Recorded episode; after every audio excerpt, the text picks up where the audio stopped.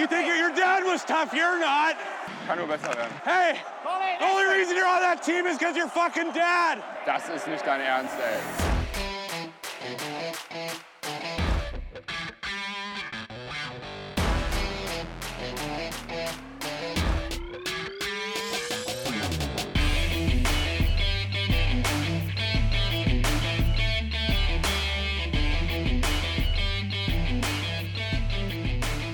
Sonntagabend Championship Sunday in der NFL und äh, Trash Talk Sunday bei der DEG. Schönen guten Abend.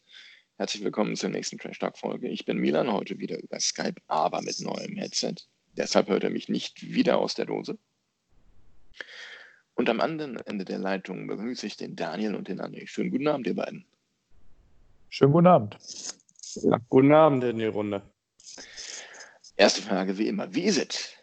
Ähm, ja, also nach dem Spiel gerade gegen Straubing fühle ich mich eigentlich ganz beflügelt. Die Bruins haben da leider nicht ganz so mitgemacht äh, bei, der, bei der Leistungserbringung wie die DEG, aber das DEG-Spiel fand ich schon doch sehr ansprechend. Eines der besseren Spiele auf jeden Fall in der jüngeren Vergangenheit.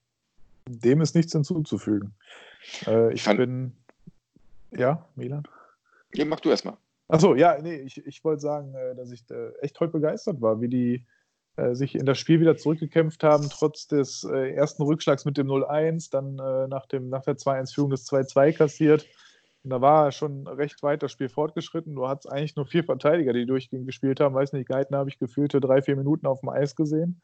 Den Rest haben die vier Verteidiger abgespult und dass dann auch noch ausgerechnet einer dieser Verteidiger, äh, in dem Fall Jensen, mit seinem richtigen äh, ja, Urknall, den man von Urboben erwartet hätte, da einen reinballert. Ähm, war schon echt eine feine Sache, muss ich sagen. Also hat mich auch für die Jungs einfach gefreut, die sich heute richtig einen aufgerieben haben. Und wenn man, glaube ich, den Torjubel zum 2 zu 1 gesehen hat, dann äh, weiß man, was gerade in der Mannschaft los ist und dass die richtig Bock haben.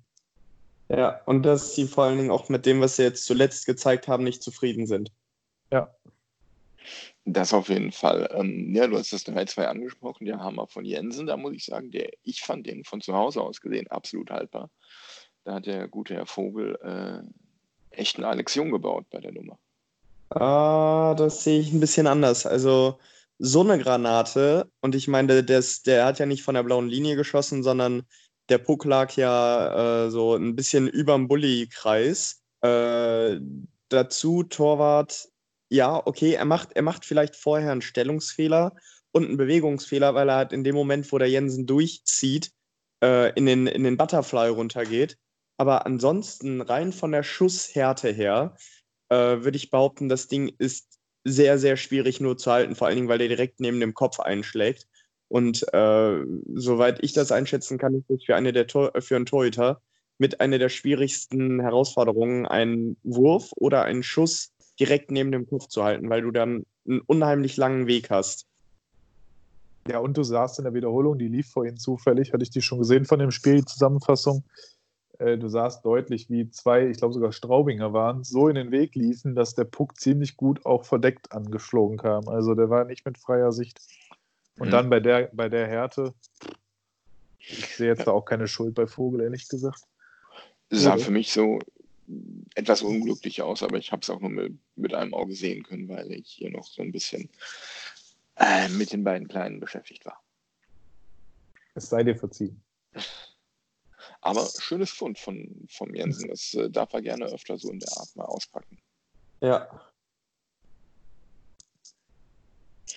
Gut, äh, drei Spiele sind gelaufen, seit wir uns das letzte Mal gesprochen haben, nämlich die Auswehr das Auswärtsspiel in Ingolstadt und die beiden Heimspiele gegen Nürnberg und Straubing. Zwei Niederlagen.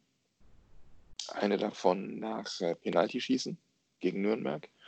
Und in Ingolstadt, ja, Ingolstadt, typisches Auswärtsspiel dieses Jahr, oder?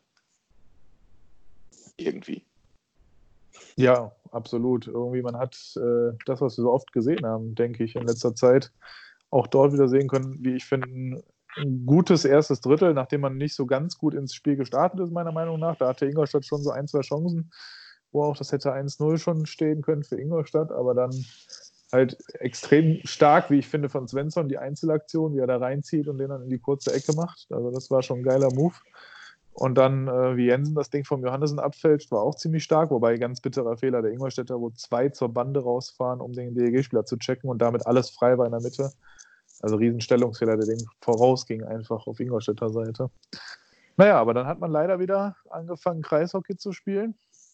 Und am Ende das 2-0 halt, ja, wie wir es leider schon öfter erlebt haben, nicht über die Zeit bringen können. Und in meinen Augen lag es absolut nicht an den Kräften oder sonst irgendwas, sondern am Ende ist das Momentum gekippt. Man unterschätzt, glaube ich, häufig äh, auf Seiten der DEG, wie schnell eine 2-0-Führung aufgebraucht sein kann. Und wenn der Gegner einmal Lunte riecht, dass dann der Schwung reinkommt. Und was mir fehlte, meine, also meine Ansicht, jetzt war ja nicht live vor Ort, da spürt man das immer noch ein bisschen anders, aber so vom Fernseher her fehlte mir einfach dieses, dieses Momentum von Kreis, der es versucht, mit einer Auszeit mal etwas wieder zurückzuholen oder zumindest wieder auszugleichen, dass man nach dem 2-1, spätestens nach dem 2-2 mal eine Auszeit nimmt mal kurz mit den Jungs redet, mal zwei, drei Worte ne, zurück zu unserem Spiel, lasst euch nicht so rausbringen und äh, dann weiter. Und irgendwie weiß ich nicht, warum die Auszeiten da so verschenkt werden.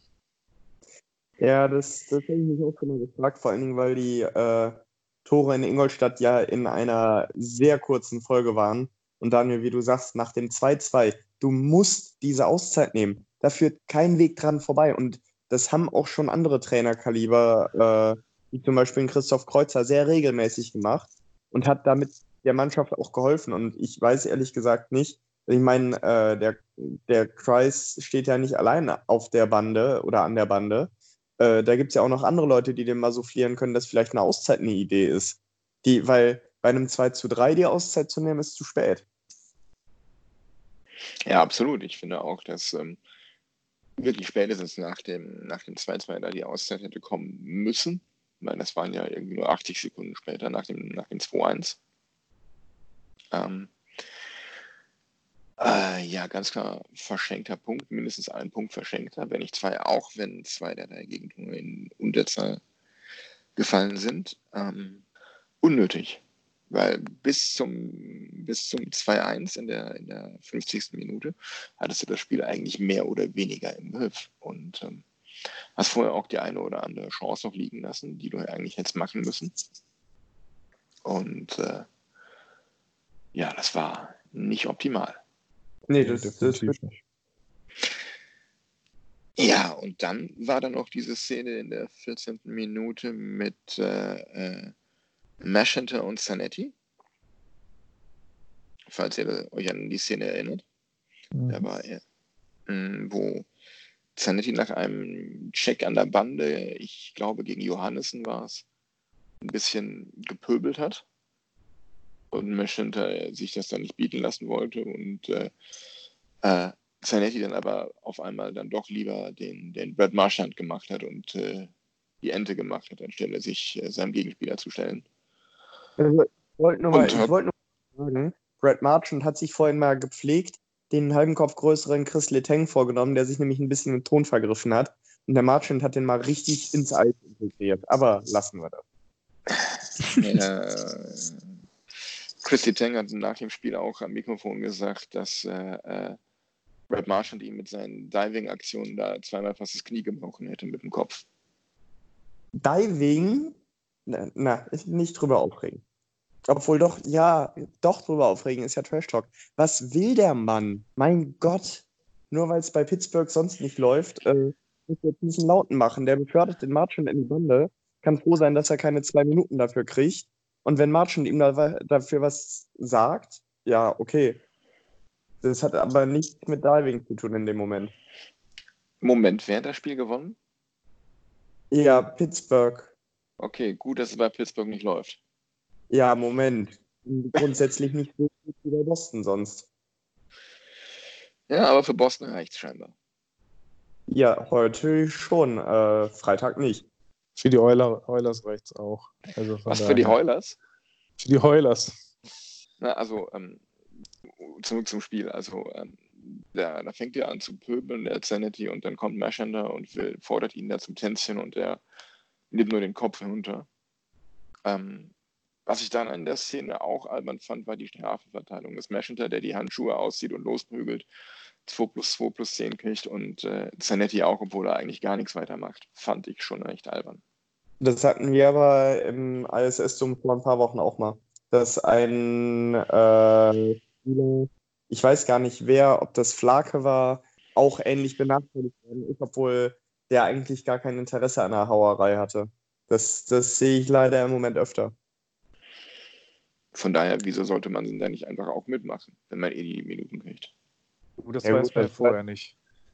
Ja, aber ganz ehrlich, ne, das, das ist nicht mehr Marc Zanetti, den ich kenne.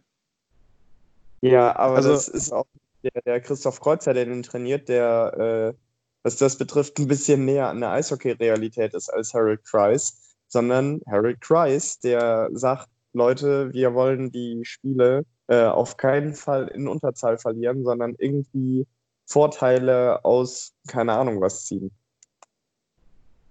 Und wir wissen ja, André aus gut unterrichteter Quelle, dass Zanetti in dieser Situation überhaupt nicht damit gerechnet hat und darauf nicht eingestellt war und deswegen auch gar nicht äh, zurück hatte, weil er gar nicht bereit war für den Kampf in dem Moment, weil er mit dieser heftigen Reaktion von Meshinter überhaupt nicht gerechnet hätte. Das wurde ja nochmal im Laufe des weiteren Tages, es war ja so eine Fahrt, habe ich gehört, ähm, wurde das nochmal hinterfragt und da hat man diese Antwort auch von ihm persönlich bekommen. Von daher Okay. ich würde die Situation jetzt gar nicht so weit aufhängen, sondern äh, einfach mal sagen, ich glaube, Zanetti ist einer, der würde schon sich wehren, wenn er mit sowas rechnet.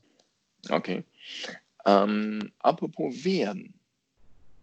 Äh, da war wieder, da kommen wir dann, glaube ich, direkt zum Spiel am Freitag gegen Nürnberg und zu Viktor Svensson, gegen den ja ein Ermittlungsverfahren eingeleitet wurde nach seinem Check an äh, Dupuis von Nürnberg, das dann aber auch wieder eingestellt wurde. Äh, was sagt ihr dazu?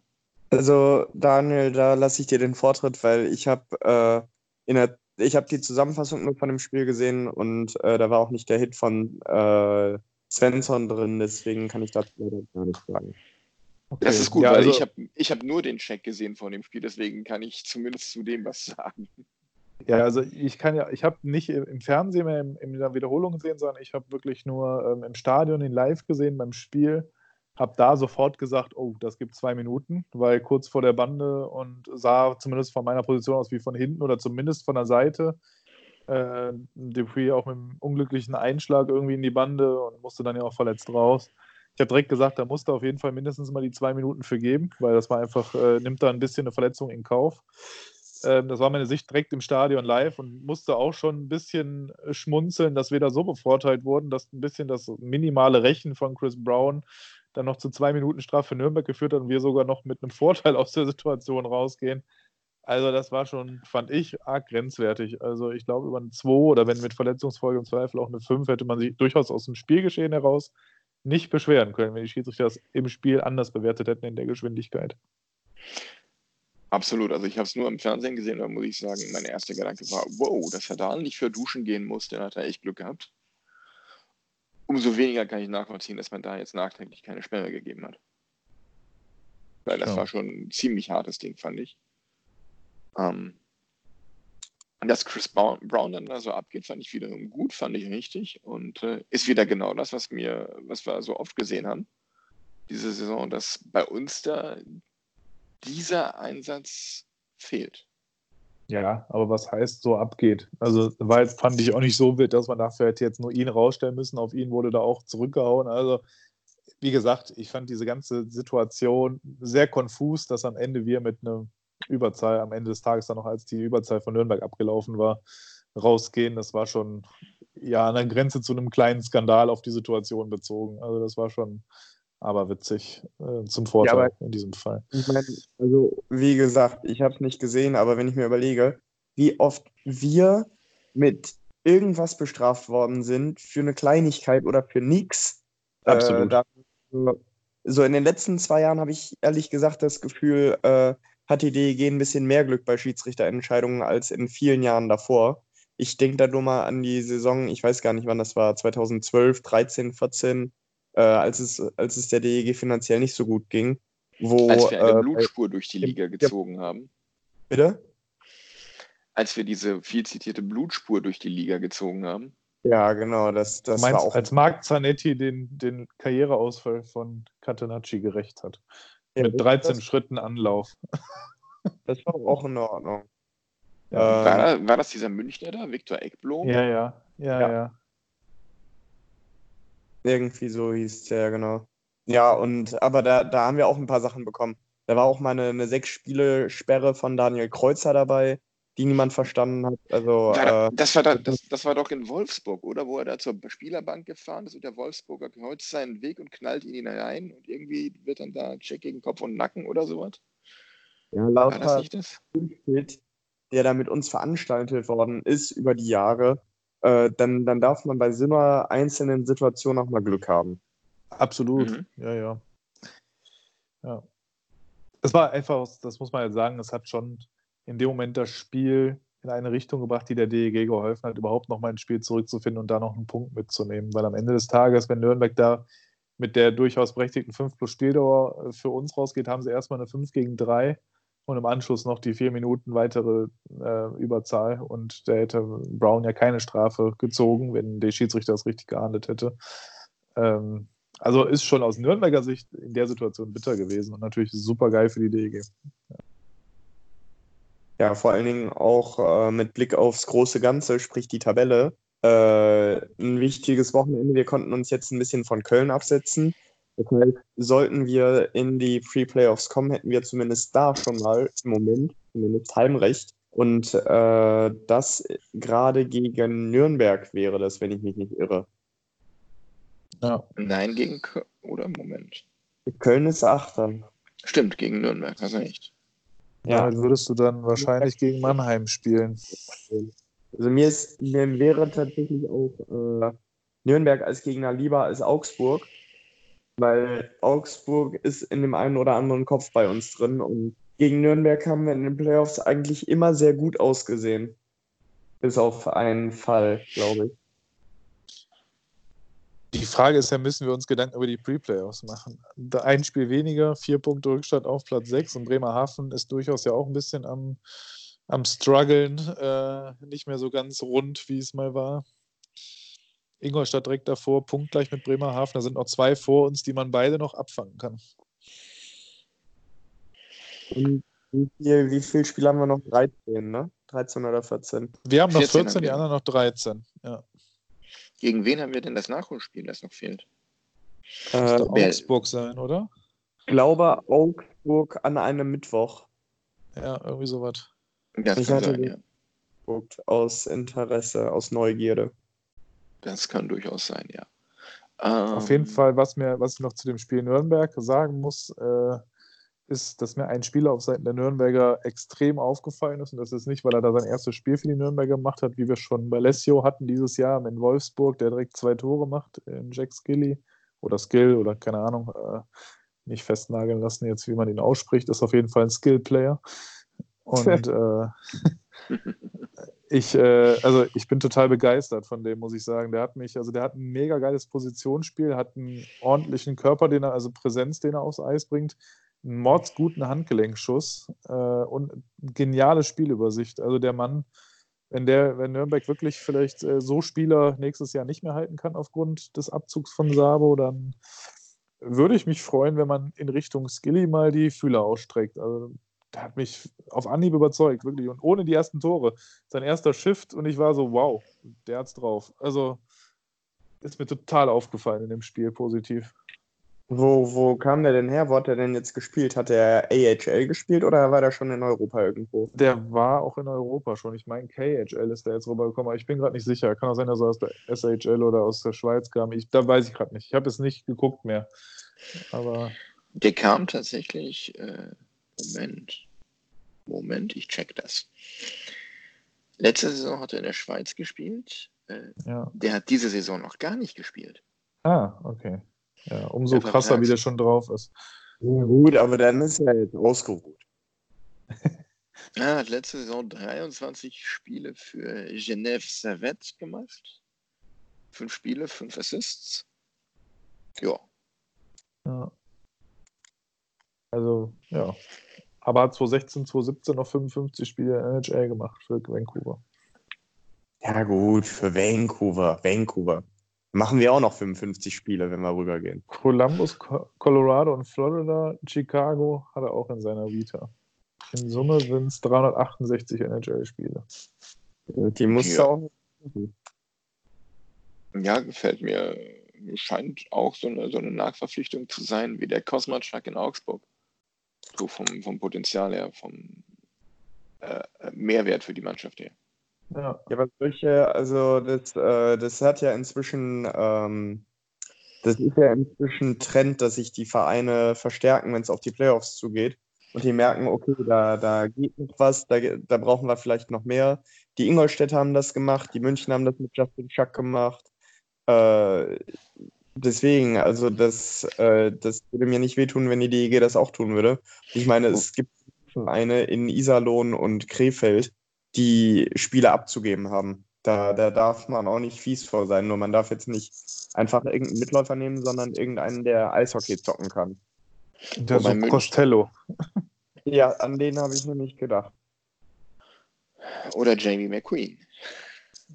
Ähm, wobei München, glaube ich, auch auf die Vielzahl der Verletzten reagiert hat mit Justin Schack. Ja, ja, klar.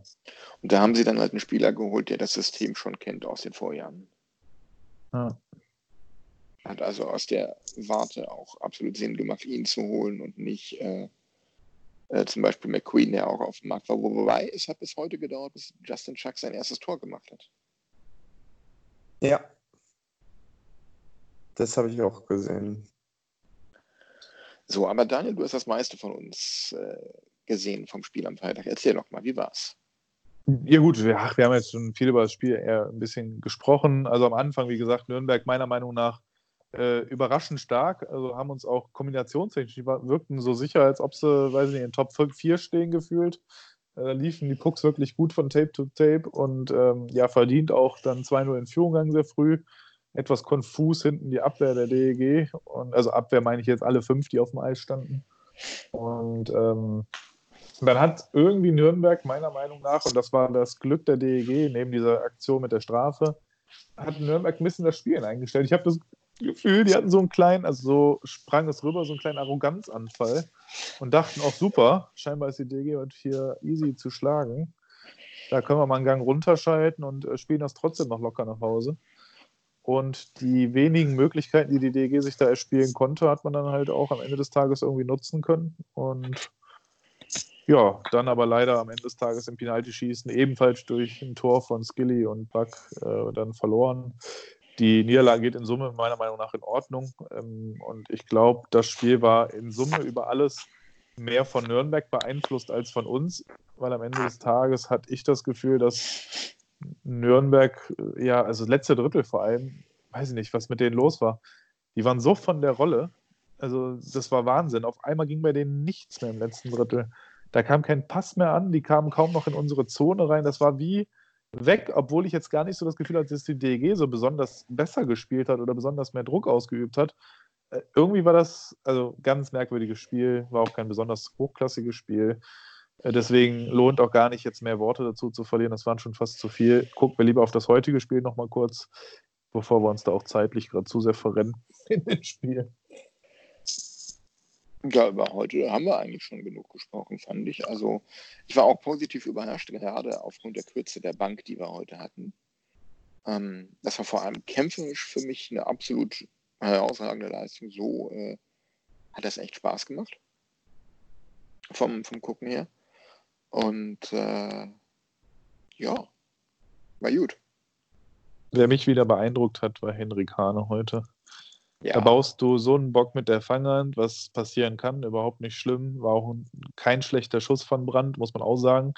Ich glaube, da hätten manche Torhüter gar nicht mehr die Fanghand dran gebracht. Äh, von daher alles okay. Aber dann trotzdem, wenn man den schon quasi hatte und es doch vielleicht gefühlt schon so ein kleiner Fehler war, äh, so solide mit 19 das routiniert weiterspielen, richtig starke Saves zu machen, der strahlt eine Ruhe aus. Also der Typ ist äh, unfassbar, finde ich, für sein Alter.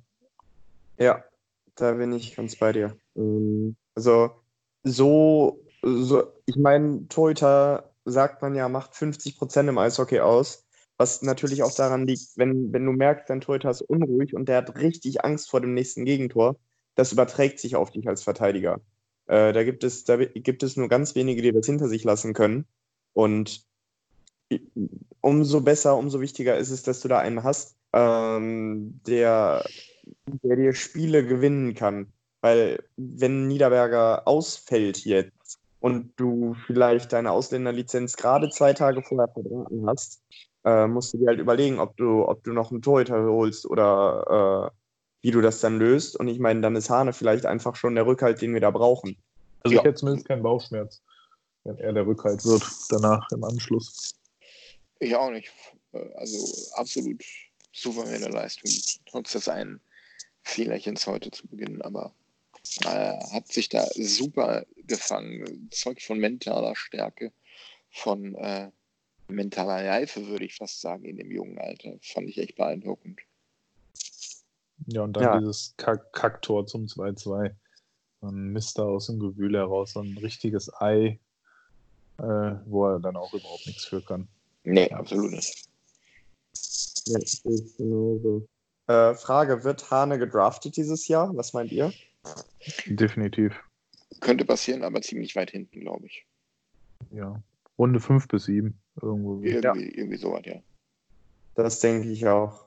Aber ich meine, hey, Runde 7, da sind so Leute rausgekommen wie äh, Henrik Lundqvist, wie Patrick Hornquist, also das heißt, ne, Aber der heißt nicht Hahnquist. Vielleicht ist das ein Nachteil. Gut. ähm, gut, dann haben wir die letzten drei Spiele äh, abgehakt. Daniel, ich glaube, du hattest was vorbereitet. Ja, ich denke mal, du sprichst auf die Losung an zu unserem wöchentlichen Gewinnspiel, richtig? Genau, genau. Die Ziehung der Lottozahlen quasi. Die Ziehung der Lottozahlen. Ja, wir haben tatsächlich äh, Los ein für Daniel, bitte übernimm. Ja, also wir haben ein paar Rückmeldungen bekommen von euch. Vielen Dank erstmal dafür. Und wie versprochen, losen wir jetzt live in unserer Sendung. Ich habe hier mal so Zettelchen vorbereitet, die werde ich jetzt einfach mal hier, äh, also ich Vorstellung gerade für euch, für die, die gleich gewinnen wollen. Ich sitze gemütlich auf meinem Losfehlbett angezogen, damit keine falschen Fantasien aufkommen und äh, schmeiße jetzt diese Zettelchen von euch hoch. Das ist jetzt gerade geschehen. Jetzt ziehe ich mal einen hier raus und dann gucken wir mal, wer das geworden ist. So, Chris Krass. Ja, sauber. Chris, danke für die kurzfristige Bewerbung. Du kamst ja als letzter noch dazu. Und die letzten werden die ersten sein. Bewahrheitet sich jetzt heute hier wieder. Herzlichen Glückwunsch. Dann kommen wir auf Empfang und stimmen ab, wann, wie, wo wir das Ganze dann auch in die Tat umsetzen können. Freuen uns auf dich. Gen- Genau, also Bayern-Fan, Bruins-Fan und Patriots-Fan, dreimal keine Ahnung von Sport. Das ist eindrucksvoll, eindrucksvoll bewiesen. Herzlichen Glückwunsch. Ja. passt ja perfekt in die Runde, wa? Total. Deswegen machen wir das hier. Eine gute Losfee ist alles. Ja. Gut, dann wollen wir doch mal zum nächsten Tagesordnungspunkt kommen. Und wir haben das ja in unserer Weihnachts-Neujahrsfolge schon mal angedeutet, äh, dass wir ein bisschen uns über die Reihenzusammenstellung unterhalten wollen. Wer möchte anfangen? André, Ja. leg los. Okay. Ähm, also ich, ich muss ja sagen, ich fand eigentlich äh, die Idee Adam Nearing äh, Olymp zu Beginn recht reizvoll. Luke Adam hat es mal in einem Interview gesagt, das sind drei Spieler mit einem hohen Eishockey-IQ. Problem, Nearing fällt aus, was uns übrigens meiner Meinung nach äh, extrem zurückgeworfen hat. Ähm, die die Top-Reihe, okay, anscheinend äh, möchte, möchte Kreis die unbedingt beibehalten. Ich hätte sie äh, zwischenzeitlich schon mal auseinandergenommen. Ähm, ich hätte zum Beispiel auch gerne mal Bartha und Flake zusammen gesehen. Äh, aber ansonsten finden wir eigentlich ganz, ganz reizvolle Zusammenstellungen. Ich finde auch, äh, dass äh, Bukarts mit Janke zusammenspielt ganz gut. Ähm, ja, und wen, wen ich eigentlich gerne nochmal in der Reihe ein bisschen weiter vorne sehen würde, ist Leon Niederberger. Äh, wir, haben, wir haben ihn jetzt ein bisschen kritisiert. Äh, ich glaube, er kann mehr und ich glaube, er braucht die richtigen Nebenleute, ähnlich wie ein Manuel Strodel unter oder neben Normilli aufgeblüht ist. Könnte das auch mit einem Leon Niederberger passieren, wenn er einen Mitspieler hätte wie ein äh, Kenny Olymp zum Beispiel oder ein Viktor Svensson. Habe ich auch Mhm. schon drüber nachgedacht, dass ich äh, dem Leon da gern mal ein bisschen mehr äh, Eiszeit in den vorderen Reihen wünschen würde, weil ich habe in der Tat den Eindruck, er hat unsere Weihnachts-Neujahrsfolge gehört oder er reißt sich ein bisschen zusammen auf dem Eis. Ähm, gefällt mir seither deutlich besser, muss ich sagen. Hat auch das Tor gegen Berlin gemacht. Äh, schöner, eiskalter Abschluss. Also darf er gerne noch so weitermachen mit. Ja, und aber auch Charlie Janke würde ich, würde ich gerne eine Reihe weitersehen, also oder eine Reihe weiter vorne sehen. Äh, könnte ich mir zum Beispiel auch bei Alex Barter vorstellen. Ich glaube auch, der Janke trifft so viele gute Entscheidungen, dass es gar kein Problem ist, äh, wenn er neben dem Arbeiter und dem ähm, ja und dem eigentlich Torjäger spielt, nämlich dem, dem Arbeiter Barter und dem Torjäger Flake. Äh, das ist ja eigentlich so die typische Reihenzusammensetzung. Du hast ja, ich meine, das war ja die, die, der Inbegriff von KVK. Du hattest damals den Spielmacher Wikingstad, du hattest den Torjäger Katan und den Arbeiter Kreuzer und äh, das ist eigentlich für mich die ideale Reihen, äh, Reihenzusammensetzung. Und vielleicht, vielleicht kann man dahingehend nochmal ein bisschen was verändern. Ansonsten, wen, wen man, glaube ich, wer so ein bisschen der ähm, Marian Basani seiner Zeit ist, ist Patrick Busas, der unglaublich kluges Eishockey spielt, aus den Minuten, die er hat, wirklich alles rausholt. Ähm, in Unterzahl, also ich finde, in Unterzahl ist das einer der, der gewissenhaftesten Spieler überhaupt, die wir haben. Ähm, dem, dem, muss man jetzt einfach mal so einen Sonderlob mitgeben. Auch in jeder, in, egal in welcher Reihe der spielt, wer seine Nebenleute sind, der stellt sich schnell drauf ein, macht seine Nebenleute stärker. Also ähm, ja, der, also nicht falsch verstehen. Ich freue mich nicht darauf, dass irgendjemand bei uns ausfällt, aber wenn ein Center bei uns ausfällt und äh, Busas nachrückt, freue ich mich darauf, dass, dass er noch ein bisschen mehr Zeit hat, äh, sein Können zu zeigen. Ja. Und das waren jetzt erstmal meine Gedanken. Feuerfrei, Männer. Ich möchte vielleicht an der Stelle einfach mal hier, wir hatten das ja schon mal in die Runde gefragt über die äh, eine Sendung, die wir hatten, die Aftergame-Folge. Und äh, da hatte einer der Hörer, der auch jetzt gern dabei gewesen wäre, sorry, wenn Jürke, vielleicht klappt es ja irgendwann anders nochmal äh, mit dem Live dabei sein, ähm, hatte uns da die Reihen, die er sich vorstellt, mal geschrieben. Ich äh, lese sie einfach mal vor. Er schrieb als Idee für die erste Reihe Bukatz, Barter, Janke oder Flake auf Außen. Äh, was, was ich persönlich damit Flake eigentlich eine ziemlich gute Idee fände. Das würde deinen Gedanken so kombinieren, André, mit Barter und Flake zusammen, was mir auch gut gefallen würde mal.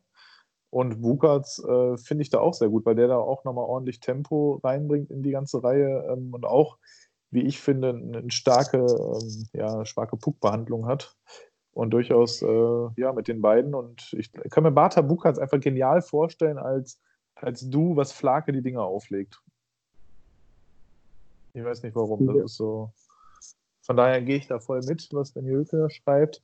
Ja, zweite Reihe Kamera Svensson Gardener. Ja, da wäre halt einfach Bata oh. raus, Svensson rein.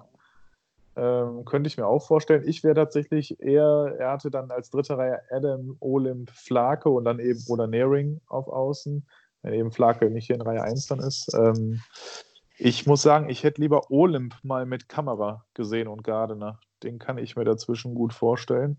Mhm. Das ist so mein Gedanke. Kamera, Olymp, Gardner wäre für mich mal eine Reihe. Einfach mal Bartra da raus, Olymp da rein. Und dafür dann äh, durchaus Adam mit Svensson zusammen. Und ja, das ist jetzt eben die Frage. Ne? Dann Nearing wäre natürlich dann wieder so die Sache. Ähm, wenn der da ist, wenn der nicht da ist, dann halt da der Janke. Ähm, Adam Olymp Janke könnte ich mir auch gut vor. Ach, Adam Svensson Janke, jetzt komme ich hier völlig durcheinander. Adam Svensson Janke wäre für mich nochmal eine interessante Reihenkombination. Ja, das wäre halt mal eine komplette, also das wäre mal komplett durchgewürfelt einfach. Aber warum nicht? Ja. ja. Also das wären jetzt so die Gedanken von, von Ben Jöke, letzte Reihe dann eben, klar, Niederberger, Buzas, Eder. Ähm, ja. Wie gesagt, ich kann mir auch wirklich vorstellen, was du ihm so, oder was ihr schon gesagt hattet, auch, dass Niederberger durchaus oder generell man die Jungen, auch eine Eder, mal wieder äh, an die Seite stellt von ein paar wirklich äh, Spielern, wo man eigentlich sagt, die müssten regelmäßiger punkten, was sie vielleicht auch noch nicht alle so tun, wie man sich das vorstellt. Aber so ein Eder würde ich gerne wie in der Vorbereitung mal wieder neben einem Adam sehen, auch durchaus. Äh, auch mal wieder ein Gedanke. Da hat er ja auch gut gescored in der Vorbereitung. Ähm, dass man wirklich die Jungen, die wir aktuell so als vierte Reihe führen, wie ein bisschen Anlehnung der damaligen Zeiten der jungen Wilden, Mit, wir waren es noch Florian Jung, Thomas Jörg und wer war nochmal der Dritte im Bunde? Ein gewisser Patrick Reimer. Ach ja, das war damals noch Patrick Reimer, richtig. Äh, Stimmt. genau. Ähm, die jungen Wilden. Äh, aber jetzt in dem Fall, dass man die mal wieder so ein bisschen trennt. Eder oder, war das, oder war das Matthias Hart? Nein, nein, nein, nein. Nein, der war nie war wild. Der war nur jung. Und jung war eigentlich nur einer. Nee, zwei. Zwei. Ja, zwei. Äh, auf jeden Fall, dass man vielleicht die auch ein bisschen verteilt, um vier ausgeglichene Reihen hinzubekommen. Ne? Also quasi zwei vermeintlich starke Stürmer neben einem der jungen äh, Ergänzungsstürmer, die aber das Potenzial haben, durchaus auch noch zu einem guten Stürmer weiter zu werden. Äh, also, dass man Eder verteilt, Niederberger verteilt und auch Butzas da eine angemessene Rolle gibt, könnte ich mir auch vorstellen. Also, ich bin immer ein Freund davon, eigentlich äh, vier Reihen recht ausgeglichen zu gestalten und nicht zwei Power-Reihen zu haben und dann nach hinten so stark abzufallen. Aber das ist so eh mein persönliches Ding. Ja, das, äh, das, da bin ich aber bei dir. Also äh, zumindest ein bisschen ausgeglichener, zumindest mal äh, der, der vierten Reihe die Chance geben, dass, äh, da, eine, da eine Mischung zu haben, die scoren kann. Weil im Moment ist eigentlich die vierte Reihe für mich nur äh, ja nicht darum, irgendwie Druck nach vorne zu entwickeln, sondern einfach nur um die ersten drei Reihen zu entlasten. Und äh, Spielpraxis ist Spielpraxis. Also du brauchst am Ende die Leute, die in der Saison die Minuten gemacht haben. Und äh, das kann sich auch mal rächen, dass du das, äh, dass du das einfach lässt. Ja. Deswegen, das, das würde ich gerne sehen, dass man da die vierte Reihe stärkt, um auch ein bisschen Spielpraxis äh, zu generieren. Oder Spiel oder, oder Eiszeit zu generieren. Ja, dem ist eigentlich auch von meiner Seite nichts hinzuzufügen. Ähm, ich würde eigentlich gern, glaube ich, mit Viktor Svensson so ein bisschen experimentieren. Ich finde, der hat ein enormes Potenzial. Ich finde, er ist unglaublich agil, ist ein großartiger Zwei-Wege-Center, der auch äh, gerne mal dahin geht, wo es weh tut, ohne dabei irgendwie äh, groß durch Härte aufzufallen, aber er geht halt in jede Ecke. Und äh, ähm, ist dabei auch nicht der langsamste, finde ich. Also ich würde ihm gern mal irgendwie ein, zwei schnelle Nebenleute geben. Vielleicht sogar so, so ein Leon Niederberger. Und dazu, keine Ahnung, wen noch. Nicht unbedingt vielleicht äh, äh, Luke Adam. Aber, keine Ahnung, Maxi Kamera vielleicht. Und mal schauen, in welche Richtung das gehen würde. Ich würde, ich würde ehrlich gesagt auch gerne mal Kamera und Gardner trennen. Das sind für mich zwei Spieler mit einem sehr, sehr ähnlichen Spielertypus. Ähm, beide, ja, während Bartha der Arbeiter ist, beide sind eigentlich in der Reihe so ein bisschen die, die, ähm, ja, die, die Scharfschützen sind. Äh, und ich glaube, da täte es uns ganz gut, wenn da noch ein intelligenterer Spieler dabei wäre. Ich könnte mir da zum Beispiel auch mal äh, einen Chad Nearing, wenn er wieder gesund ist, auf dem Flügel vorstellen. Dann äh, neben Bartha und Kamera zum Beispiel. Oder Bartha und Gardner. Ja. Ja, war, war auch so ein bisschen mein Gedanke, weil ich finde, die beiden Scharfschützen, Gardner und Kamera in einer Reihe ist verschenkt, weil dabei erlaubst du dir die Möglichkeit, einen Scharfschützen oder die Scharfschützen auf zwei Reihen aufzustellen und so ein bisschen mehr für Secondary Scoring zu sorgen. Du hast du das alles geballt in einer Reihe und wenn ein Gegner dieser Reihe äh, irgendwie ausschaltet, in den Griff kalt stellt, dann hast du ein Problem. Ja, definitiv. So mit Rückblick, wenn man so sieht, wer uns im Sommer verlassen hat und wie es jetzt so läuft dieses Jahr, muss man sagen, war der Tausch Bukatz gegen Henryen im Nachhinein eigentlich eine ziemliche Vollkatastrophe. Auch wenn ich Bukatz, ich liebe den Kerl irgendwie. Ich weiß nicht warum. Äh, ich finde den einfach mega cool, auch wenn ich den beim Warm-Up schon sehe, wie der immer feiert, wenn er sein Tor schießt, mitsingt jedes Lied, abgeht, irgendwie so gefühlt gute Laune verbreitet. Auch wenn man munkeln hört, dass er in der Kabine nicht so beliebt ist. Äh, Ich finde den irgendwie total cool, auch von, was, von dem, was es auf dem Eis teilweise anstellt. Aber halt viel zu unkonstant. Und äh, im Nachklang hätte ich John Henry an der Stelle deutlich lieber behalten. Irgendwie fehlt auch genauso einer wie John Henry, meiner Meinung nach, ein bisschen in diesem Team. Ja, wobei John Henry ja auch äh, nicht der nicht der Liebling der Mannschaft war, was man so hört, was ja auch, glaube ich, wow. Vertragserfüllung geführt hat. Ähm, deswegen, also äh, Burkhardt ist halt ein ganz anderer Spielertyp, ne? Ja. Das nicht vergessen. Ähm, und ich bin, ich bin mit Burkhardt eigentlich sehr glücklich. Ja, wenn der Anspruch ist, äh, Henryan als Sniper zu ersetzen, aber dann, dann hat man sich den, den falschen Spieler geholt. Also ähm, als, als äh, Henryan-Ersatz sehe ich tatsächlich eher Reed Gardiner. Auch wenn, ja. Der ist für mich Deschenaux, 1 zu 1, ja. Aber gut, ja. Ja, re- rein, rein von der Position und von der Reihe her, ja, aber gut. Bis wir jetzt äh, aufgedröselt haben, wer hier wen ersetzt und äh, Ja, ja, vorne dritte, zweite, erste Reihe, dann, dann werden wir närrisch. Mega Touchdown-Pass gerade von Patrick Mahomes. Alter Walter. Geiles. Herzlichen Ja, Glückwunsch. Für welchem Team spielt er? äh, für die Chiefs. Also äh, das Arrowhead Stadium dreht gerade wieder frei. 34-17 jetzt für, für die Chiefs. Ah, ja, ja. Und noch siebeneinhalb Minuten. Gut, äh, Bukarts. Irgendwas wollte ich zu Bukarts noch sagen. Daniel, du warst es, glaube ich. Du hast in der letzten Aftergame-Folge gesagt, dass du Bukarts zutrauen würdest, so ein bisschen den Pöbel-Asi auf dem Eis zu spielen. Mhm. Hat mich so, als ich es mir unter der Woche nochmal angehört habe, ein bisschen ratlos zurückgelassen, die Aussage. Weil wenn ich mir seine Statistiken so anschaue, so wirklich viele Strafen hat er nie gesammelt.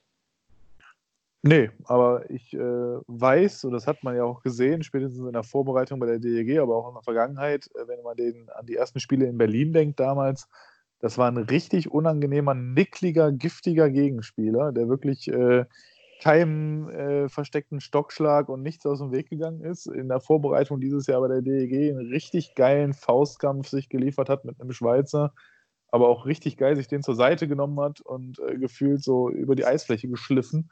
Äh, nein, aber jetzt äh, wirklich, also ich traue dem das zu und ich glaube auch von seiner ganzen, wenn man den so sieht, von der Statur und äh, ist das durchaus einer, der das könnte, aber ich glaube, der würde, wenn er das einmal macht, unter Kreis nur noch sitzen. Und äh, von Das- daher glaube ich, ist es gebremst wieder mal. Das befürchte ich leider auch. Ja, das denke ich auch. Also ich, ich habe auch mal drüber nachgedacht. Ähm, ich, ich meine, es gab ja, es gab ja Zeiten, wo die Vereine, egal in welcher Liga, die draufgehauen haben, erfolgreich waren. Ähm, Oh ja. Es gab, bitte? Oh ja. Es gab Zeiten, wo die Vereine, die technisch sauber gespielt haben und einfach ein ganz, ganz feines Eishockey gespielt haben, äh, erfolgreich waren. So, und jetzt ist halt, jetzt ist halt der nächste Schritt, du brauchst den, du brauchst die Mannschaft, die technisch äh, gut genug ist oder die gut genug Eishockey spielt. Du brauchst aber auch ein paar Jungen, die mal ein bisschen äh, erkannt oder unerkannt austeilen können. Das ist halt, äh, jetzt ist es nicht nur die psychologische Komponente oder die, äh, die sportliche Komponente, äh, Komponente, jetzt kommt beides dazu. Und wenn eins davon fehlt, kannst du in dieser Liga und in eigentlich keiner echten Liga mehr Meister werden. Ich, ich möchte nur mal auf das Beispiel der St. Louis Blues verweisen, äh, die ganz klar den Bruins so lange auf den Keks gegangen sind in den äh, Stanley Cup Playoffs, äh, bis die, die Bruins haben da kein Mittel gegen gefunden. Die St. Louis Blues hatten zum Beispiel einen David Perron, der, der sich für keine Sauerei zu schade ist. Und so einen äh, hast du bei den Bruins in der Form nicht mehr, zumindest keinen, der das clever genug macht. So, und äh, genau solche Spieler brauchst du in Deutschland inzwischen auch. Das haben wir letztes Jahr gesehen, als wir gegen Augsburg rausgeflogen sind. Ja, da ist dann auch mal so ein Henry Hase, der eigentlich ansonsten mehr, mehr schlicht als überragend Eishockey spielt, ist auf einmal ein Schlüsselspieler. Ja, absolut, absolut. Das haben wir Ja. ja oft genug thematisiert schon. So, und ich Nee. glaube, mit einem anderen Trainer, der, der vielleicht mehr Möglichkeiten gibt, bist du eventuell taktisch bestimmt nicht besser aufgestellt. Ich glaube, Harold Kreis ist taktisch einer der astreinsten Coaches äh, in der Liga, wenn nicht sogar in Europa. Aber was die, was die Einstellung zum Gegner betrifft, äh, könnten wir etwas zeitgemäßer sein. Schön zusammengefasst, wie ich finde. Achtung, provokative Frage, sind wir vielleicht zu zeitgemäß? Weil wenn man sich mal so ein bisschen durch die Podcasts hört, heißt es ja immer wieder, nein, das ist nicht Teil des Spiels, das ist antiquiert, das ist anachronistisch und äh, im Jahr 2020 gehört das nicht mehr dazu.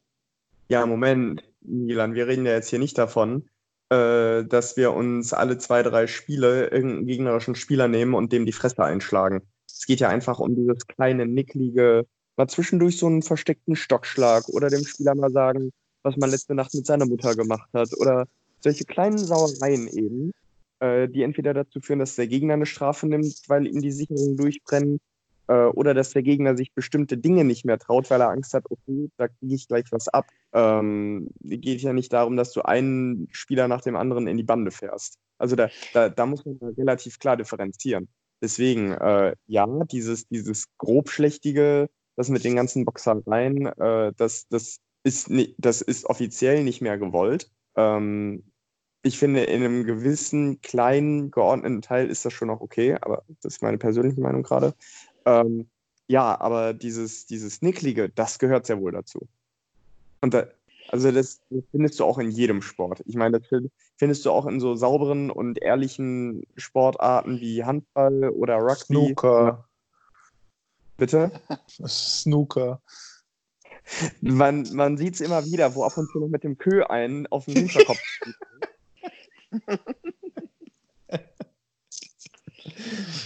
Ja, wie, wie Ronnie O'Sullivan da einen Hustenanfall vortäuscht, wenn der Gegner gerade versucht, die Kugel zu stoßen. Ja, genau. Ja, sowas. Wer kennt es nicht, Ronnie O'Sullivan? Nein, aber ich bin da bei dir, André, und äh, ich finde auch nach wie vor, entgegen aller Meinungen, für mich gehört das auch nach wie vor ein Stück weit zu dem Sport dazu. Das verändert sich meiner Meinung nach auch nicht so rapide in der heutigen Zeit und bla, warum nicht? Ähm, ich finde, Schlägereien gehören dann zum Eishockey dazu, wenn die Spieler selber von dem eigenen Gerechtigkeitsempfinden das Gefühl haben, dass der Schiedsrichter nicht mehr gerecht entscheidet. Und wenn die ja. es dann selber in die Hand nehmen und das für sich klären, um wieder im Reinen zu sein und wieder das Gefühl haben, das machen die aus Gerechtigkeit, bin ich voll dafür. Wenn das aber passiert nach dem Motto, der geht mir auf den Keks, ich will dem jetzt einfach die Fresse polieren, dann finde ich es nicht gut. Es muss, ein, muss einen guten Hintergrund haben, dem anderen auf die Mappe zu hauen, meiner Meinung nach. Dann ist es okay. Für mich ist es okay, wenn es sich aus der Situation heraus ergibt, aus der genau. Emotionalität heraus. Völlig unabhängig davon, wie die Schiedsrichter das bewerten oder nicht. Bestes Beispiel war da vor ein paar Wochen, ich glaube München-Ingolstadt war es wo ein Münchner einen Ingolstädter übel in die Bande genagelt hat. Die Schiedsrichter zeigen schon eine Strafe an und trotzdem kriegt der Münchner von, von Ingolstadts Jobke ordentlich einen auf die Zwölf. Fand ich völlig in Ordnung und richtig zu sagen, Jung, das machst du kein zweites Mal mit uns. Ich glaube, Bodnatschak war das von München, der da von, von Jobke ordentlich vertrimmt geworden ist und äh, da wiederum muss ich sagen, äh, sehe ich komplett ja. anders. In dem Moment, ja, wo der Schiedsrichter den Arm hebt und eine Strafe anzeigt, muss ich als Spieler das nicht mehr auf dem Eis rechnen. Dann, dafür ist der Schiedsrichter ja genau da, um genau diese Situation zu ahnden und entsprechend auch zu bestrafen. Und eigentlich sollte die Bestrafung, wenn sie denn erfolgt, durch den Schiedsrichter erfolgen. Die Notlösung ist nur Spieler, aber die sollte auch nur dann greifen, wenn der Schiedsrichter es nicht tut. Okay, dann sind wir, da, sind, wir, ja. sind wir da unterschiedlicher Meinung. Für mich war das absolut die richtige Reaktion von, äh, von Jobke. Ähm, wer war dann halt am Ende auch so, Jobke kriegt die 2 plus 2 plus 10 und Bordnerchak halt zusätzlich zu den 2 plus 2 plus 10 noch die 5 plus Spieldauer oben drauf für den Check. Ähm, aber äh, wie gesagt, fand ich völlig in Ordnung und die absolute richtige Reaktion von, von Jobke. Was man völlig differenziert und losgelöst davon betrachten muss, ist natürlich jetzt die Frage, muss man jetzt als Verein hergehen und mit diesem Fight quasi Werbung machen? Und dass das was ist, was in der Liga nicht gern gesehen wird, ist vor dem Hintergrund den die, äh, des Rufs, den die Liga hatte, als Prügelliga Ende der 90er mit diesen ganzen Skandalspielen Nürnberg-Frankfurt und was da alles war. Ähm, natürlich verständlich, klar. Ist natürlich dann sehr, sehr unglücklich. Aber das muss man, ist wieder was, was ganz anderes. Da erinnere ich mich noch an den Friedrichspark und Adler Mannheim gegen DEG, die Massenkeilerei, wo noch Mike Rosati mitgemischt hat und so weiter. Ach, war, war das, das herrlich. Das, war das das Spiel mit dem Pizzawurf? Das war das, ja, und das war das Spiel, wo Danny Austenwirken dann sein Debüt geben musste, weil Mike Rosati eine Spieldau bekommen hat. Da hat er sein erstes DEL-Spiel gemacht und gegen uns dann direkt ein zu 0-Spiel hingelegt. Also der hat kein Gegentor mehr kassiert, meiner Meinung nach. Also wenn ich mich jetzt recht erinnere. Irgendwie sowas war das. Also war sensationell. Das Spiel war so geil. Das war unfassbar. Ja. Ein bisschen in Erinnerung geschwelgt. Ja, aber ähm, egal, was wir anstellen, wir kommen immer wieder darauf zurück, dass uns irgendwie so ein Typ, ja, keine Ahnung, wie, was für Spieler gibt es da, die man da als Beispiel nehmen könnte? Äh, Almö, Iserlohn. Ja. Der gefällt mir da zum Beispiel gut, weil er kann auch noch was am Schläger. Genau das, was André eben sagte, was uns helfen würde. Wäre einer, der Eishockey spielen kann und richtig geil seinen Körper spielt und das in der Regel auch fair. Und ich finde, Heimel platziert so viele geile Open Ice Sets, die wirklich fair sind, wie heute gegen München. Da habe ich zwei Dinger gesehen, wo er wirklich in München mal so richtig mal wegballert, mitten auf der Eisfläche. Aber sowas von fair und sauber. Ähm, da gab es mal so einen Tschechen. Die Pest auf Kufen, wie hieß der noch? Pest auf Du meinst aber nicht Robert Kantor. Nein, nein, nein, nein, nein. Schon äh, vom Niveau her deutlich höher. Den habe ich doch jetzt bei der U20 WM gesehen, bei der Datahena war. Keine Ahnung, wie du meinst. Wer war? Ich, ich check das. Unterhaltet ihr euch ja. mal weiter über Robert Kantor, bitte. Nicht Jerzy Schläger, oder? Nein, nein, nein, nein, nein. Auch wenn der Name sehr passend ist. Ähm, ja, ich meine, davon, davon gibt es halt leider immer, immer weniger. Äh, Aha, auf den Namen kommt ihr nie. Ihn uns. Moment, ich muss mal gucken, wo der überall gespielt hat. Sag mir doch einfach den Namen. Václav Varada. Ah, okay. Ich kaufe ein A und möchte lösen. Ich nehme das V. Bockwurst.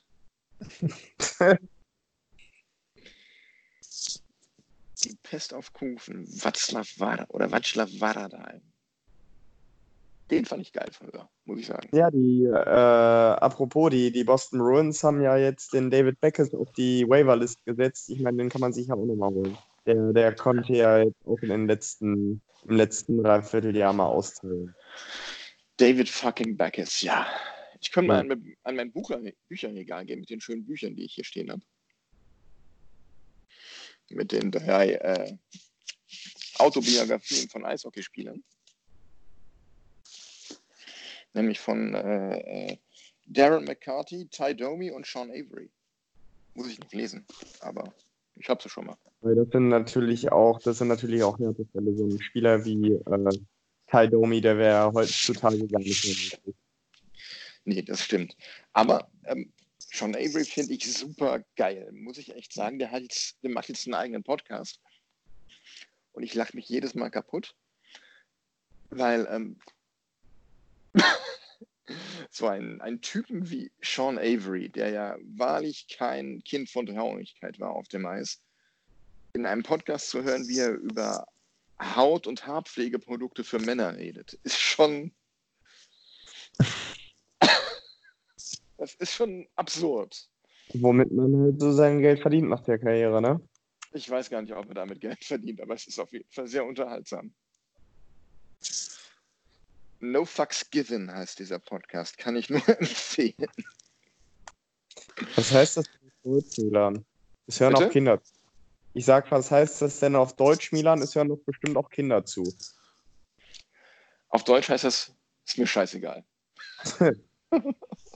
Nett. Das hast du Nett. schön gesagt. Ne? Aber was mich eigentlich mal von euch noch interessieren würde, ich meine, wir haben jetzt ja wieder mal so eine große Folge und so lang geht die Saison ja nicht mehr. Das haben wir ja viel über die DE gerade gesprochen. Äh, wo meint ihr denn, geht jetzt noch die Reise in der Vorrunde, nur Vorrunde, noch hin für die DEG? In den verbleibenden 14 Spielen. Ich glaube nicht, dass wir uns noch großartig bewegen werden in der Platzierung. Ich sehe uns sehr, sehr deutlich in den äh, Pre-Playoffs und dort mit Heimrecht. Das sehe ich ähnlich. Ich glaube, es muss noch sehr viel äh, passen. Personell, sportlich. Ähm, es muss sehr viel für uns laufen. sowohl in unseren Spielen als auch in den anderen Spielen, damit wir uns noch signifikant nach oben verbessern. Also, dass wir direkt ins Viertelfinale rutschen. Okay. Ich habe mal geguckt, was haben wir noch offen für Spiele. Wir spielen noch in Augsburg gegen Iserlohn, in Schwenningen gegen Wolfsburg, dann gegen Augsburg wieder, dann in Ingolstadt gegen Köln, gegen Straubing, in Mannheim, in München. Das ist natürlich hart, ne? Nacheinander in Mannheim und in München. Das ist äh, Freitag, Sonntag, ein Wochenende. Ei, ei, ei. Nettes ehrlich? Wochenende. Wann? Ist, es, ist das nicht das Ende? Februar, das ist äh, ein, ja genau, Karnevalswoche, 21. 23. Februar. Ja. Ja gut, davon werde ich sowieso nichts mitkriegen. Da schaue ich dann am Dienstag irgendwann auf die Tabelle und stelle fest, dass sich bei unseren Punkten eh nichts getan hat. Dann spielen wir in Berlin, in Bremerhaven, dann nochmal zu Hause gegen Krefeld und zum Abschluss dann in Nürnberg. Bei dem Restprogramm muss ich sagen, ich glaube auch, äh, es wird sich nicht mehr allzu viel tun, aber ich glaube schon, dass wenn wir jetzt auch mal vielleicht noch etwas äh, vom Verletzungspech verschont bleiben, dass ein Urbum wieder zurückkommt, äh, die anderen Erkrankten wieder zurückkehren. Ich hoffe, Svensson fällt nicht lange aus, der hatte heute im letzten Drittel auch nicht mehr gespielt. Ähm, dann gehe ich davon aus, dass wir Platz 6 noch erreichen oder Platz 5 und damit äh, die direkte Qualifikation für die Playoffs lege ich mich jetzt fest. 5 oder 6. Zu wünschen wäre es. Ja. Gut. Äh, ich habe mal wieder eine kleine Quizfrage für euch vorbereitet, bevor wir dann zum eher allgemeineren Teil kommen. Mhm. Wer ist der älteste, äh, wer hält den Rekord in der NHL als ältester Topscorer einer Saison? Ältester Äl- Topscorer. Mhm. Also der, der wirklich die meisten olde- Punkte The oldest scoring leader in NHL history. Gordie Howe, behaupte ich. Ich meine, der war noch mal über 30 und wurde dann irgendwie Topscorer oder so, oder?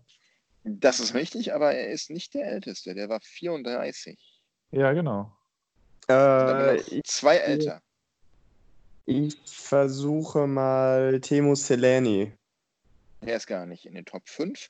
Ich gebe euch einen Tipp, es war die Saison 2012, 2013. Jerome Gendler. Nein. Und er spielte äh, noch ein Tipp für die Tampa Bay Lightning. Äh, Ach Gott, ja, Moment. Äh, Martin Saint-Louis oder Vincent Le Cavalier? Einer von beiden. Ich wäre auch Le Cavalier, wäre ich jetzt geblieben, ja, aber den, den habe ich gerade gesucht vom Namen her. Und André? Äh, ich nehme dann einfach mal der Spannung halber Martin Saint-Louis. Auch vor dem Hintergrund, Ja. du bist Rangers-Fan. Ja. Ja, eben, deswegen, das stimmt. Richtig, Martin St. Louis, wobei ich den Trade damals scheiße fand. Aber gut. Martin St. Louis ist richtig. 48 Spiele hat er gemacht, 60 Punkte. Und das im Alter von 37 Jahren. Respekt. Ey, aber dann ist er doch nicht Topscorer. Der war doch nicht Topscorer mit 60 Punkten. Ja, Moment, das war ja eine verkürzte Saison, Daniel. Ach, war das die Lockout-Saison? Ja. Ja. Ja, die gilt doch nicht. ist doch keine Saison. Das ist ja eine Teilzeitsaison. Das ja Ja. So viel. du mit deinen gefakten Statistiken legst dir auch alles zurecht, wie du es brauchst. Das steht hier in diesem Buch. In der, NHL Centennial Edition des Alles äh, gut. Hockey Hall of Offiziell Fame ist das ja auch so. Book of Trivia. Ich finde Lockout-Saisons Äh, da immer. Okay, ich habe ich hab eine Gegenfrage. Ja. Ähm, was wurde denn jetzt, äh, die, die äh, NHL feiert ja so ein bisschen die letzte Decade, obwohl die Decade per Definition eigentlich noch äh, dieses Jahr läuft, aber sei es drum. Äh, was, was ist das Game of the Decade laut äh, NBC? Ich könnte mir vorstellen, dass es damals das Oilers-Spiel war, wo die in den letzten Sekunden noch am leeren Tor vorbei und dann gedreht. Das war eigentlich doch auch ein Playoff-Spiel, wo die dann äh, noch in die Verlängerung gekommen sind. Sicher, Aber- dass das innerhalb der letzten zehn Jahre war? Ja. Nee, das ist nicht? länger her. Noch länger her als zehn Ich glaube Jahre. auch, dass es länger her ist. Okay. Äh, puh. Puh, da fällt mir aber auch nichts ein. Muss mal überlegen, was waren denn noch für Highlight-Spiele? Aber wenn der André fragt, müsste es ja eigentlich ein Bruins-Spiel sein. Ich meine, da war doch damals mal, boah, wann war das denn? War das gegen Toronto? Nee. Boah, ich weiß es nicht mehr. Irgendwie war ein geiles Spiel mal zwischen Toronto und Boston damals. Das haben die damals schon von gesprochen, dass es das Spiel des Jahrhunderts wäre. Aber ja, das würde jetzt passen, weil du Boston-Fan bist und das habe ich gerade noch so im Kopf. Ich habe keine Ahnung. Und auch keine Idee, welches Spiel gemeint sein könnte. Daniel ist auf, dem, auf einem sehr richtigen Weg. Das ist das äh, Spiel 7 in der äh, genau, ersten 2013 oder 14, ne? 2013 gewesen. Äh, die Bruins lagen zum zweiten Drittel 1 zu 4 zurück. Und zu dem Zeitpunkt hat es in einem Spiel 7 noch kein Team geschafft, das mit drei Toren zurücklag, das Spiel noch zu gewinnen. Und dann haben äh, äh, Milan Lucic und Patrice Bergeron das Spiel noch gedreht und Bergie hat dann auch in der Verlängerung äh, relativ zügig das Thema beendet. Ah, na guck. Na guck. War ich doch gar nicht so weit davon weg. Gut. Äh, wo wir gerade eh schon bei der NHL sind, da gab es ein bisschen Beben ein, unter den Trainern. Äh, Peter Laviolette ist weg in Nashville und auch etwas äh, noch überraschender. Ähm, Coach Gallant in äh, Vegas ist auch weg und da hat Peter de Boer übernommen. Fand ich jetzt überraschend den Move, konnte ich auch nicht so wirklich nachvollziehen. Ich meine, äh, hat eigentlich super Arbeit geleistet da, oder wie seht ihr das?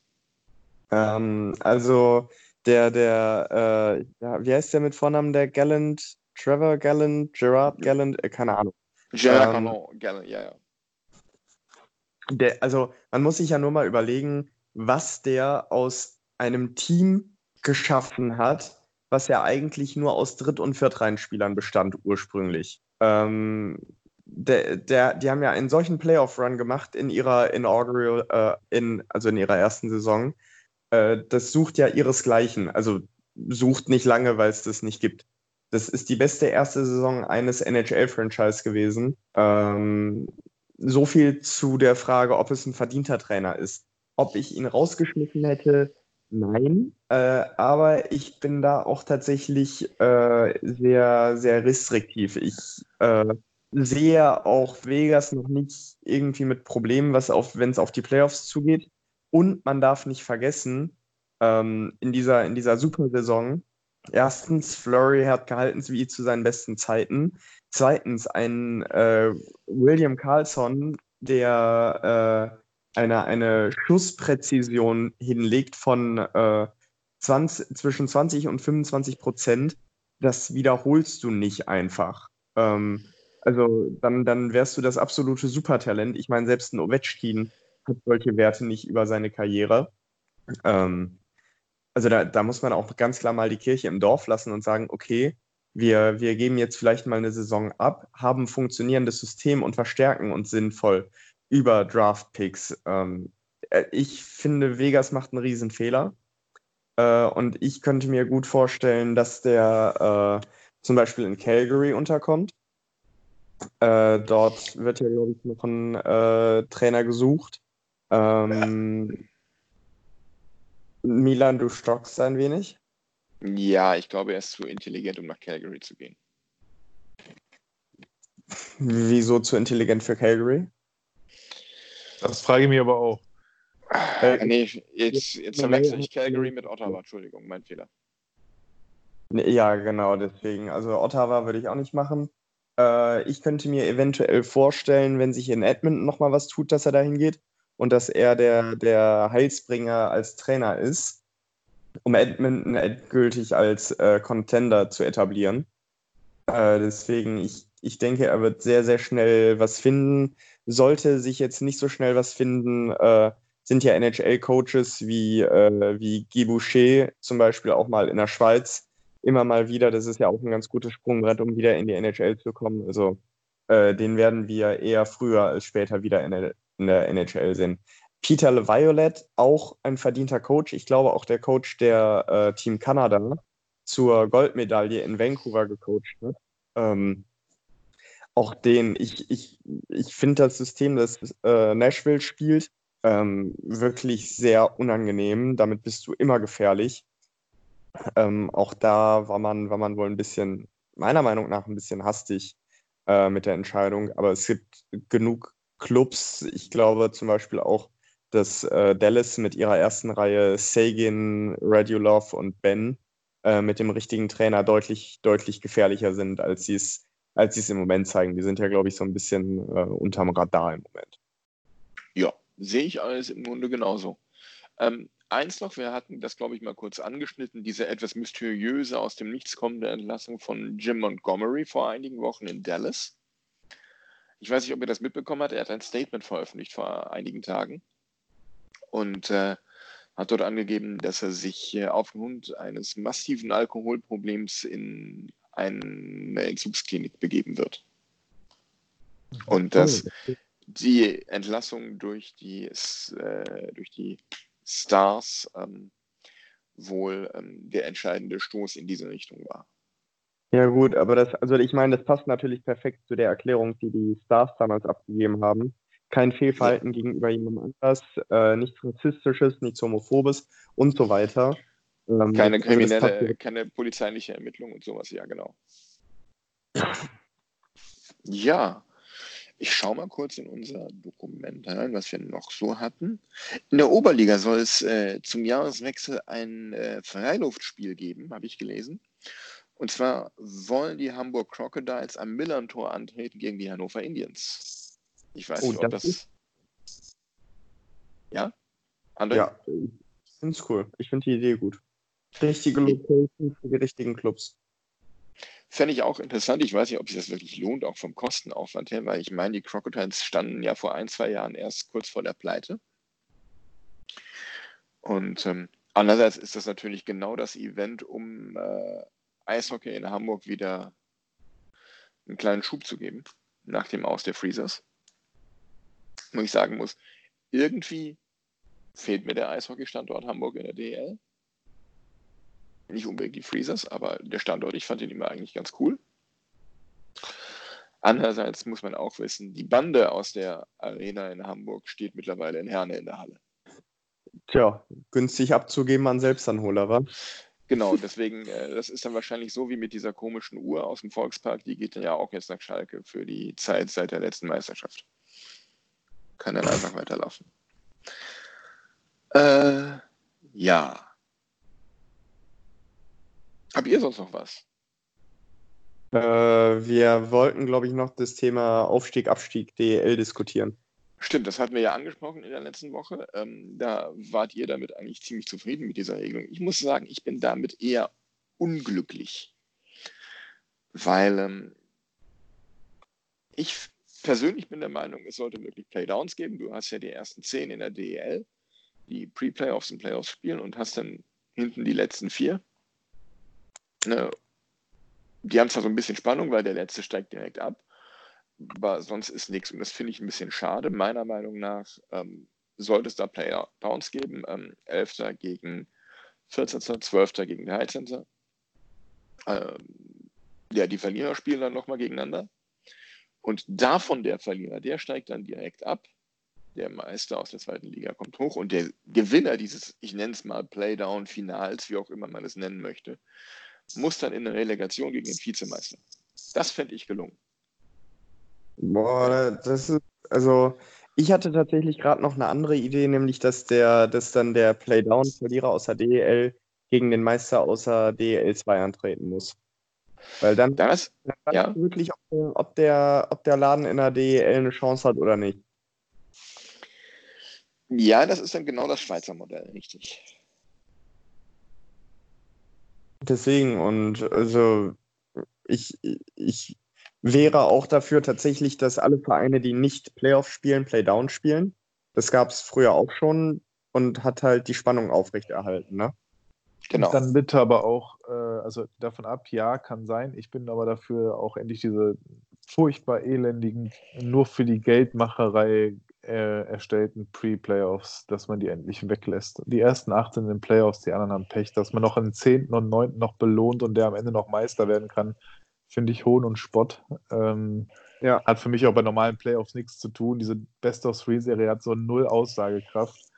Äh, ist einfach nur Glück und Zufall am Ende des Tages, weil an, an drei Spielen, da kannst du halt auch mal wirklich mit einer, zweimal einer guten Tagesform einfach mal einen Gegner, der sonst eigentlich deutlich überlegen wäre, über sieben Spiele wahrscheinlich äh, wegklatschen. Ich finde das so, boah, es nervt mich einfach. Und das kann man auch keinem Menschen, der nicht mit Eishockey zu tun hat, begreiflich machen, wieso da nochmal Pre-Playoffs mit dem 9., 10. und dem 7. und 8. gespielt werden. Weg Ja, genau. damit. Weg. 9 und 10 hat Urlaub und 11, 12, 13, 14 spielen Playdowns. Oder man, reduziert, oder man reduziert die Liga auf 12. Nein, und oh, bitte nicht. Also dann, äh, ich meine, das mit den 16 hat nicht funktioniert, wobei ich das eigentlich gar nicht schlecht finde. Äh, und dann, dann machst du halt mehr, mehr Mittwochsspiele oder Dienstagsspiele, ne? Äh, auch um die äh, Konkurrenzfähigkeit zu, äh, zur NHL zu wahren. Weil ich meine, der, einer der größten Unterschiede ist ja die Anzahl der Spiele. Äh, die NHL hat anderthalb mal so viele Spiele wie wir. Ähm, das ist natürlich eine ganz andere Anforderung. So, und äh, sportlich gesehen ist es, glaube ich, besser für die DEL, mehr Spiele zu haben. Wirtschaftlich gesehen ist es schwierig, weil die Zuschauer dann auch mal schneller wegbleiben. Ähm, ja, deswegen, also eine, eine Aufstockung auf 16 Teams fände ich eigentlich auch nicht so schlecht. Vor allen Dingen, weil man damit eventuell noch den einen oder anderen Markt in Deutschland erschließen kann. Wobei dann überlegen musst, wenn wir das wirklich so machen würden, wer weiß, wie lange dann unsere Playoffs gehen würden, wahrscheinlich dann auch bis in den Juni rein. Dann ist ja die Frage, wer läuft künftig noch für Deutschland bei der WM auf? Echt? Ja, ja. Ähm, wobei Playoffs wären für mich nach wie vor nur Plätze 1 bis 8. Okay. Auch mit 16 Teams. Gut, da kommst du trotzdem bis Ende Mai dann, wenn du trotz allem so spielst und die Saison ein bisschen vielleicht länger machst, dadurch auch automatisch zwangsweise vom Lange- Zeitraum. Länger machen. Ich würde die Saison genauso lang lassen, wie, wie sie jetzt ist. Und mehr Dienstagsspieltage ansetzen. Ich glaube, das ist einfach, dafür ist Deutschland noch nicht Eishockey-affin genug. Würde ich auch so sehen. Das ist. Ähm, Wäre, glaube ich, ein bisschen arg viel. Und ich weiß auch nicht, ob, ja, man kann darüber lange, glaube ich, diskutieren, aber ob darunter vielleicht doch wieder die Qualität der Liga auch leiden würde, weil viele Ausländer kommen ja gerade, auch die durchaus Qualität haben noch, kommen ja auch gerade hierhin nach Deutschland, weil sie eben mehr Zeit bei der Familie haben wollen und eben nicht mehr so viele Spiele auch haben wollen, so ein hohes Pensum haben wollen, aber immer noch richtig Spaß am Spiel haben und Bock haben. Und ich glaube, wenn wir auch so eine Liga werden, die ähnlich wie die NHL gefühlt alle zwei Tage spielt oder zwischendurch mal alle drei, äh, dann würden auch viele gar nicht mehr hinkommen wollen, weil dann hätten sie die gleiche Situation, die sie drüben am Ende auch haben oder ähnlich.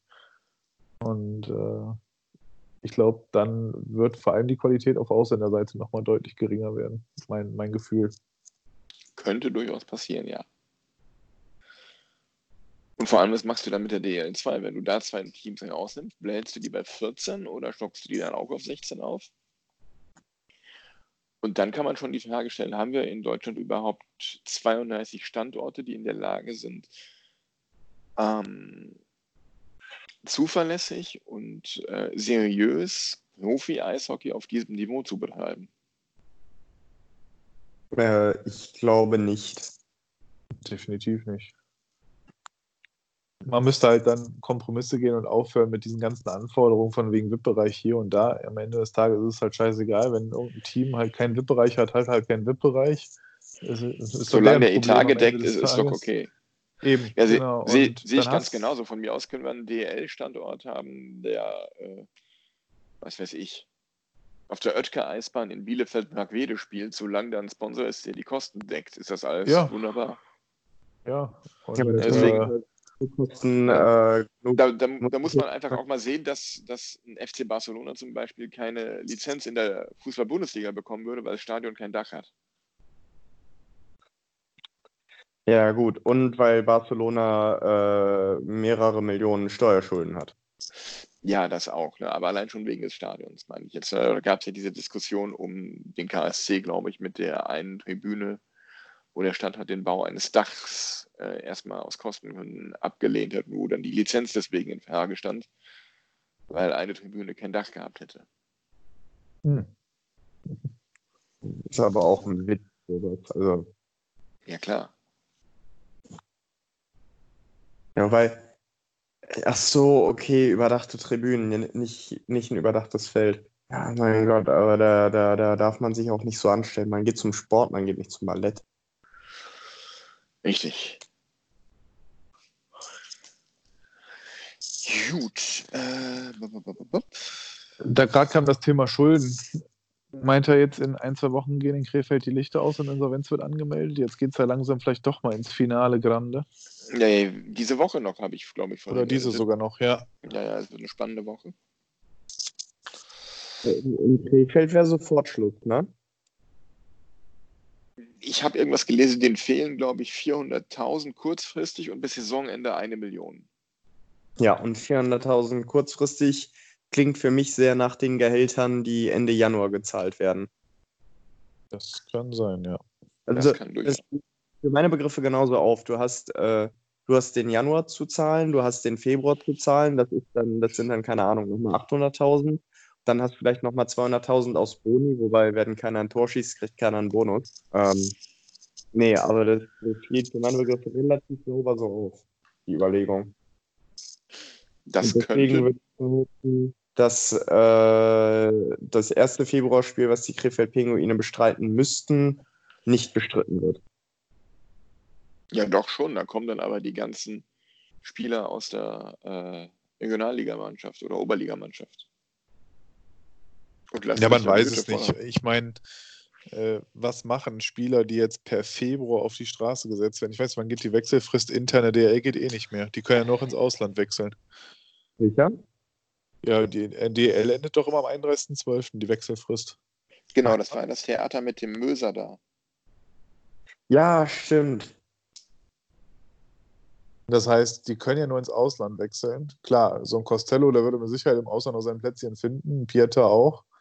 Aber dann wird es auch schon dünn. Ich meine, wo wollen die hin? Das geht ja nur irgendwo in eine, in eine zweite Liga. Ja, wobei, äh, ich glaube, der Pieter hat doch recht regelmäßig ähm, In Schweden. Schweden gespielt. Sag ich ja, Pieter und Costello, die werden unterkommen. Aber den Rest, dann können die auch dafür Umme weiterspielen, wenn sie Bock auf Eishockey haben. Ja, aber würdest du in Krefeld Eishockey spielen wollen für Umme? Ja gut, da hätte ich ja noch nicht mal am Anfang für Geld einen Vertrag unterschrieben. Ja, siehste. Ja. Gut. Haben wir noch was oder? Ach, einen gewissen Level an Müdigkeit inzwischen. Gut, den habe ich auch und äh, ja. Ich habe nichts mehr auf meinem Zettel. Ich auch nicht. Ich hatte nie einen Zettel. Das gut. ist auch zu Ende. Ja, äh, dann würde ich sagen, als allererstes, äh, Chris, wir melden uns bei dir. Wann, wo, wie du dich zu uns ins Auto setzen darfst. Das klingt so erotisch.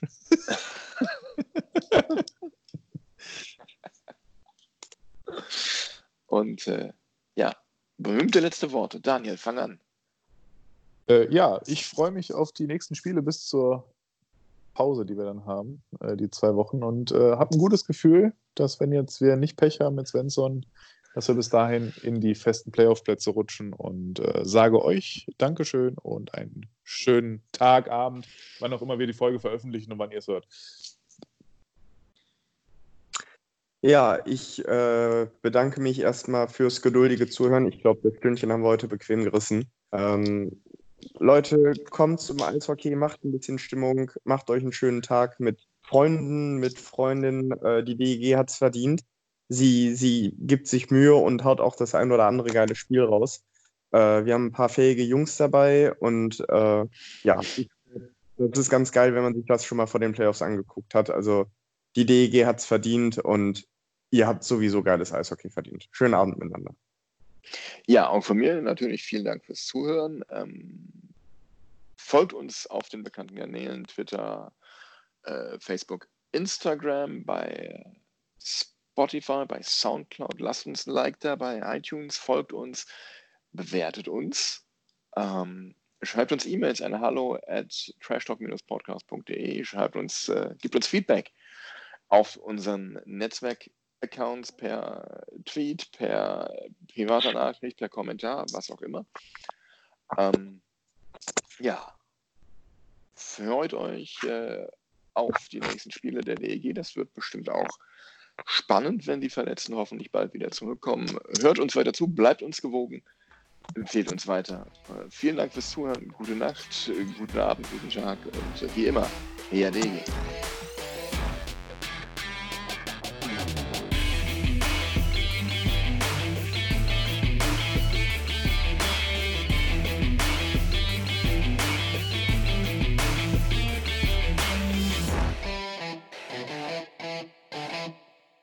Een fucking complex schandaal.